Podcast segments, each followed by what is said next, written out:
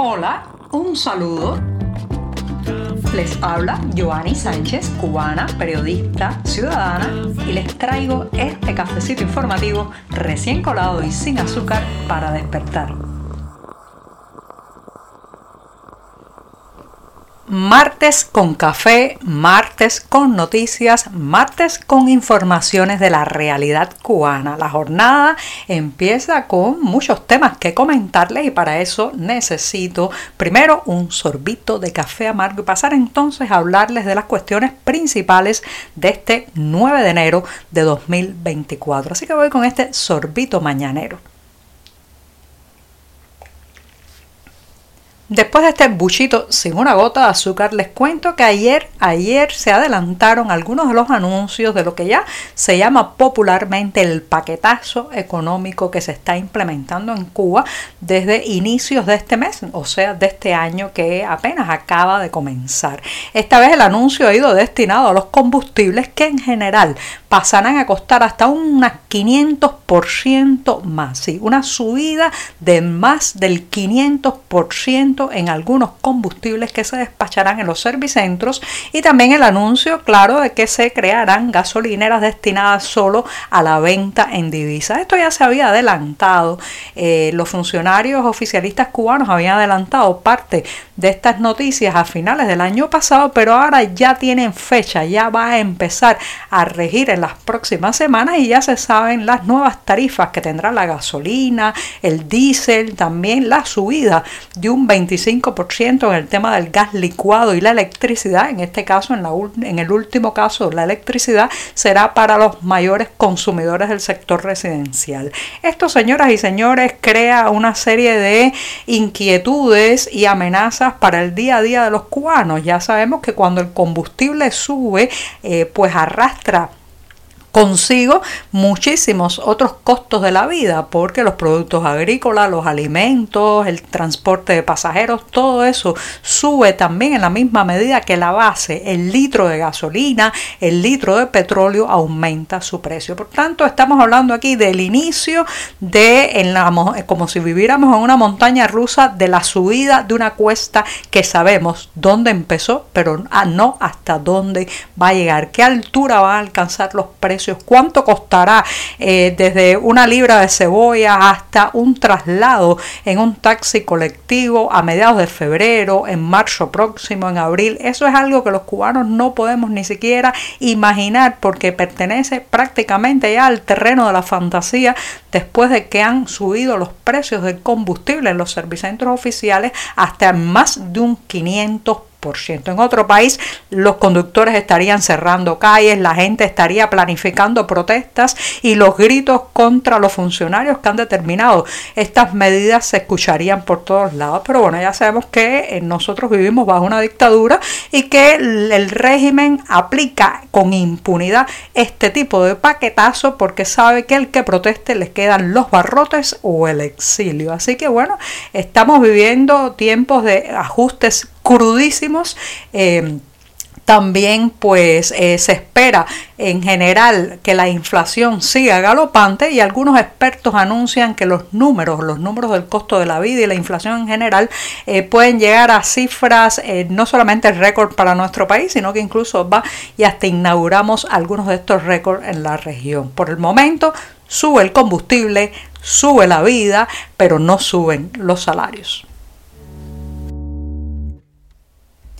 No basta con correr rápido, ser bueno con el bate, lanzar la pelota bien lejos para ser un pelotero en Cuba que logre representar a la selección nacional en eventos internacionales hay que además ser confiable, muy confiable política e ideológicamente.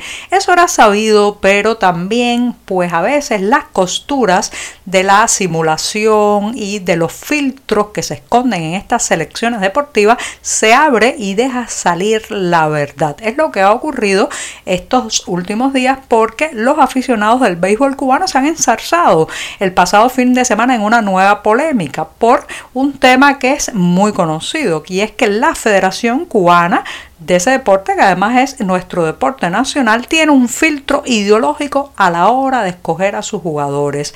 El resurgimiento de esta disputa o de este debate, pues ha tenido origen en una publicación en Facebook cuando un periodista deportivo eh, de una editor, eh, emisora local de la provincia de Guantánamo dio a conocer el nombre de los peloteros preseleccionados en la provincia para la próxima campaña pelotera en Cuba. Y allí, pues, ante las críticas de los internautas de por qué había un nombre y no otro, este periodista, este reportero oficial, pues eh, se decidió a publicar los criterios que había manejado el Departamento Provincial de Béisbol de Guantánamo. Y sorpresa, lo digo con ironía porque esto no sorprende a nadie, en la lista el tercer criterio a tener en cuenta dice textualmente así, condiciones políticas y ser comprometidos con la patria. Señoras y señores, en el discurso oficial todos sabemos que patria es un sinónimo de Partido Comunista, patria es un sinónimo de Raúl Castro,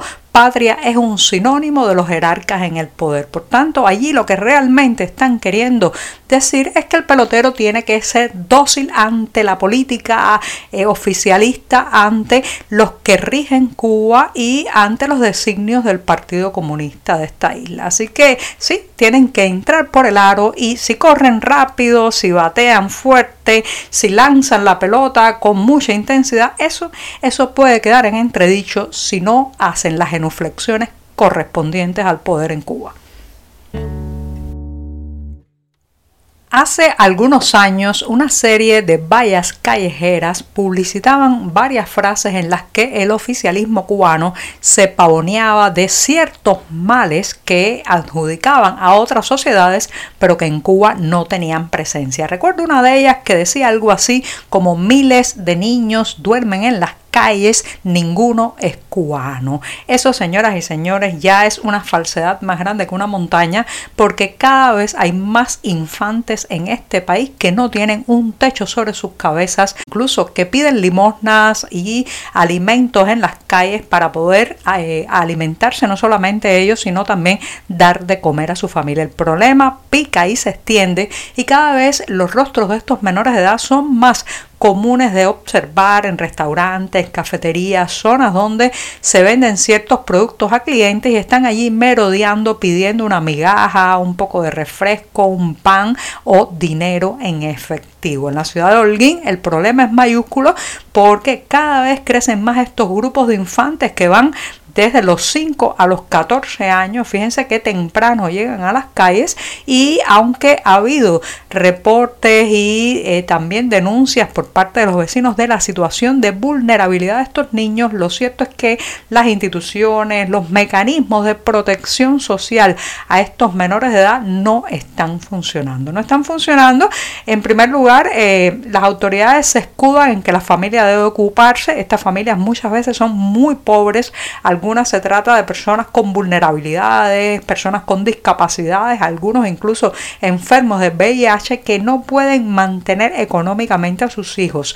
Y entonces es el ciclo que nunca termina porque las instituciones no intervienen, las autoridades parecen tampoco tener recursos para ayudar a esta familia, pero por otro lado los niños se están criando literalmente en las calles a expensas de todos los peligros que trae esa situación. Es un problema que va creciendo en la Cuba de hoy ante el silencio del discurso oficial y de las autoridades y también la parsimonia de la propia sociedad que se va acostumbrando a cada día un paso más en el abismo del deterioro. Si yo les dijera el nombre de Dionisio Jesús Valdés Rodríguez, probablemente la gran mayoría no sabría de quién hablo, pero si menciono el de Chucho Valdés, inmediatamente a la mente de muchos de ustedes llegará un piano, unos dedos larguísimos y una música sin el igual. Bueno, pues el maestro Chucho Valdés está celebrando los 50 años de constituido el grupo Iraquere, que como saben marcó una pauta musical importante en la cultura cubana. En este caso serán una serie de conciertos en Miami y San Francisco, Estados Unidos, a partir del próximo mes de febrero. Recuerden que la agrupación iraquere posicionó al jazz en la escena sonora cubana. Este eh, pianista Chucho Valdés, que es además ganador de siete premios Grammy, realizará un primer recital el próximo 9 de febrero en la ciudad de Miami, Florida. El 15 y el 18 estará presentándose en San Francisco, California. Los detalles del lugar exacto de cada concierto y los horarios los pueden encontrar en la cartelera del diario digital 14 y medio. Pero les adelanto que por el momento parece que va a sonar muy buen jazz cubano en esas dos ciudades de la mano de Chucho Valdés y en la memoria también del grupo Iraquere. Y con esto me despido hasta mañana miércoles, la jornada puente, el día ombligo en mitad de la semana. Muchas gracias. Por hoy es todo. Te espero mañana a la misma hora. Síguenos en 14medio.com. También estamos en Facebook, Twitter, Instagram y en tu WhatsApp. No olvides, claro está, compartir nuestro cafecito informativo con tus amigos.